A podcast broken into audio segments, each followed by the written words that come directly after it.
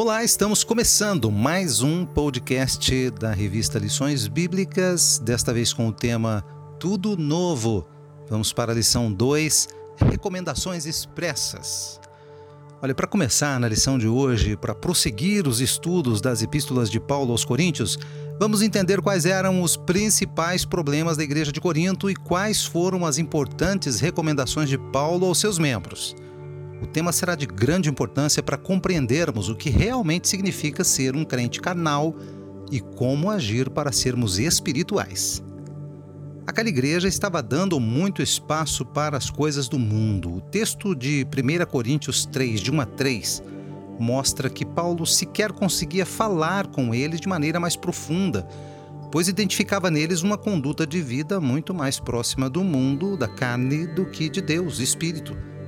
No versículo 3, o autor cita alguns dos problemas mundanos trazidos para dentro da igreja. Ciúmes e brigas eram constantes, e isso mostrava a Paulo o quanto eles ainda eram crianças na fé e canais na conduta cristã. De fato, era necessário que Paulo exortasse e orientasse o povo de Deus naquela cidade para que o santuário do Senhor, isto é, cada um deles, enquanto o templo do Espírito Santo, fosse restaurado e salvo. Assim também as igrejas locais, nos dias atuais, precisam de orientação sobre santidade, afastando-se de tudo aquilo que desagrada a Deus. É preciso estar engajado na obra que o Senhor nos confiou, com devoção, com amor pelas almas perdidas e pelo desejo de se voluntariar em sua perfeita obra segundo a vontade do Pai. Nós estamos, mas não somos do mundo. O que ouvimos falar a respeito do significado de mundanismo nos faz pensar que nós devemos nos afastar de tudo que existe nesse mundo para vivermos em santidade. Mas em 1 João 2,15 a Bíblia cita um texto essencial para entendermos o que realmente nos torna mundanos. Não amem o mundo nem as coisas que há no mundo. Esse é o texto. E diante disso, nós podemos entender que o crente pode viver no mundo mas não deve amar o mundo, visto que amar significa pertencer a quem se ama. Nós pertencemos a Deus, somos povo dele, vivemos nesse mundo, mas vivemos por Jesus e para ele. Jesus, em sua oração, descrita em João 17, declarou que nós estamos no mundo, mas não somos do mundo. E por causa da palavra de Deus que nos foi dada, o mundo nos odeia esse foi o motivo que fez o nosso Senhor Jesus pedir ao Pai que nos livrasse do mal. Isso é tremendo. No entanto, há uma realidade que não podemos negar. Alguns cristãos são levados ao desejo de experimentar e amar as práticas do mundo, tais como o uso de tatuagens, piercings, além de pecados como sexo antes do casamento, homossexualidade e vícios que nos distanciam da santidade de Deus. O processo de conversão envolve mudança de vida. É preciso deixar as práticas que antes nos influenciavam para nos tornarmos cristãos influenciadores, livres dos costumes do mundo que nos prendem em cadeias que somente o poder transformador do Espírito Santo pode quebrar. O voluntário e o voluntariado. Os versículos de 6 a 9 do capítulo 3 abordam uma realidade tremenda que vivemos nos dias de hoje. O serviço voluntário na casa do Senhor é um dos grandes privilégios que Deus nos confiou.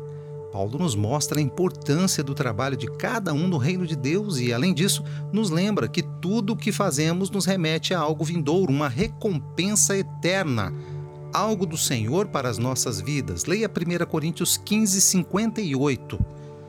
É interessante analisar o versículo 7 do capítulo 3 em que a Bíblia nos ensina que, por mais importante e excelente que seja o trabalho voluntário na igreja, a honra e a glória é sempre do nosso Deus, visto que é Ele quem faz com que aquele trabalho cumpra realmente o propósito que Ele mesmo deu à sua igreja e ao seu povo.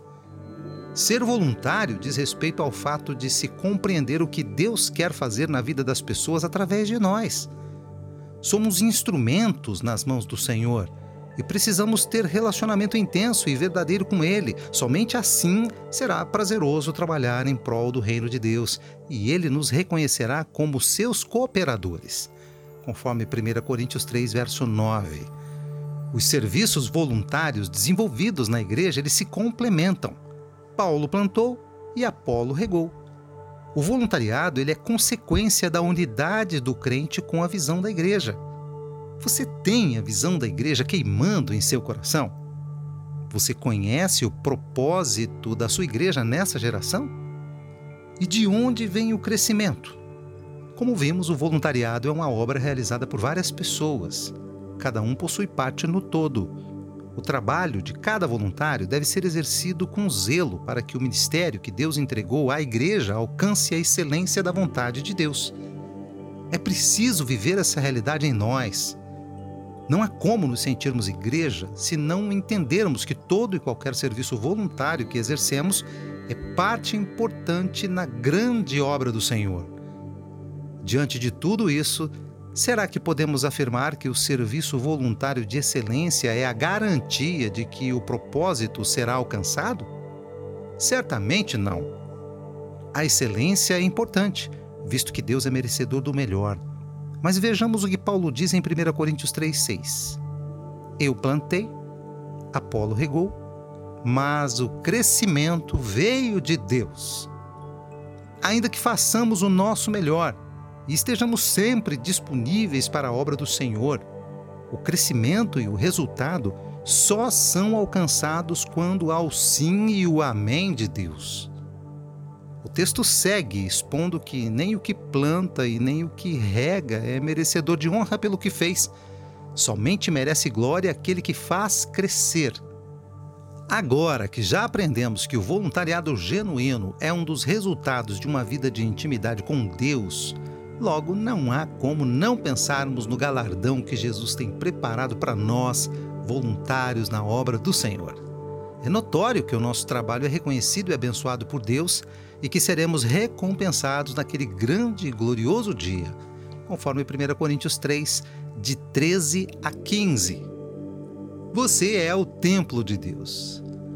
Em 1 Coríntios 3,16, temos a revelação de uma das verdades mais tremendas na Bíblia. Verdade essa que nos enche de temor, ao passo que também nos fortalece diante das tentações deste mundo.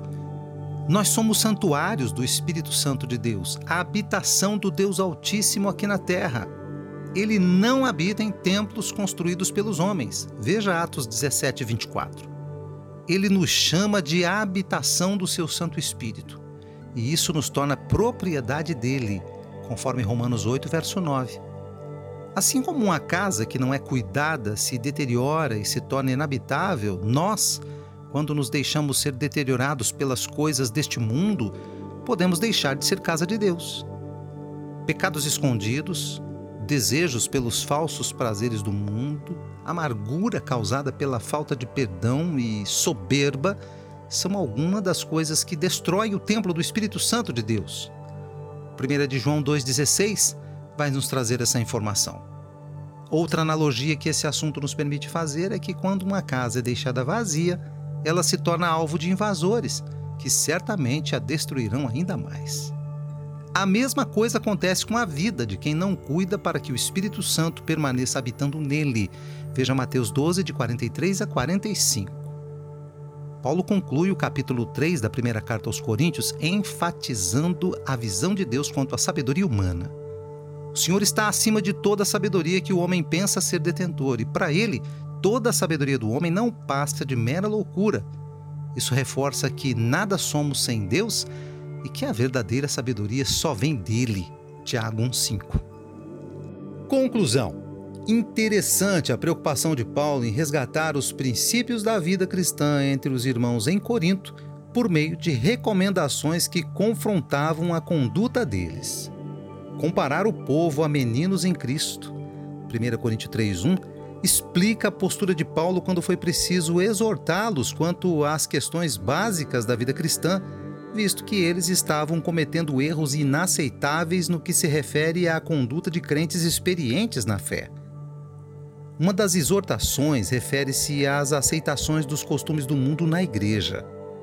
Paulo foi contundente em dizer que o cristão transformado não pertence ao mundo e por isso não deve amá-lo. Outra recomendação foi sobre estar envolvido diretamente na obra do Senhor como servo que ama servir. Nós somos santuários de Deus, casas do Espírito Santo aqui na terra. E assim sendo, onde quer que você esteja e faça, a presença de Deus estará contigo. Essa afirmação precisa causar temor em seu coração. Tudo o que você faz, ou até mesmo que pensa, seja de bom ou de ruim, causa uma reação em Deus e essa reação sempre será condizente com o que você fez, pois Ele é santo e justo, e por ser santo, não habita em casa suja, destruída. Como você tem cuidado do santuário do Senhor? O que você tem feito para ser um lugar de habitação do Eterno?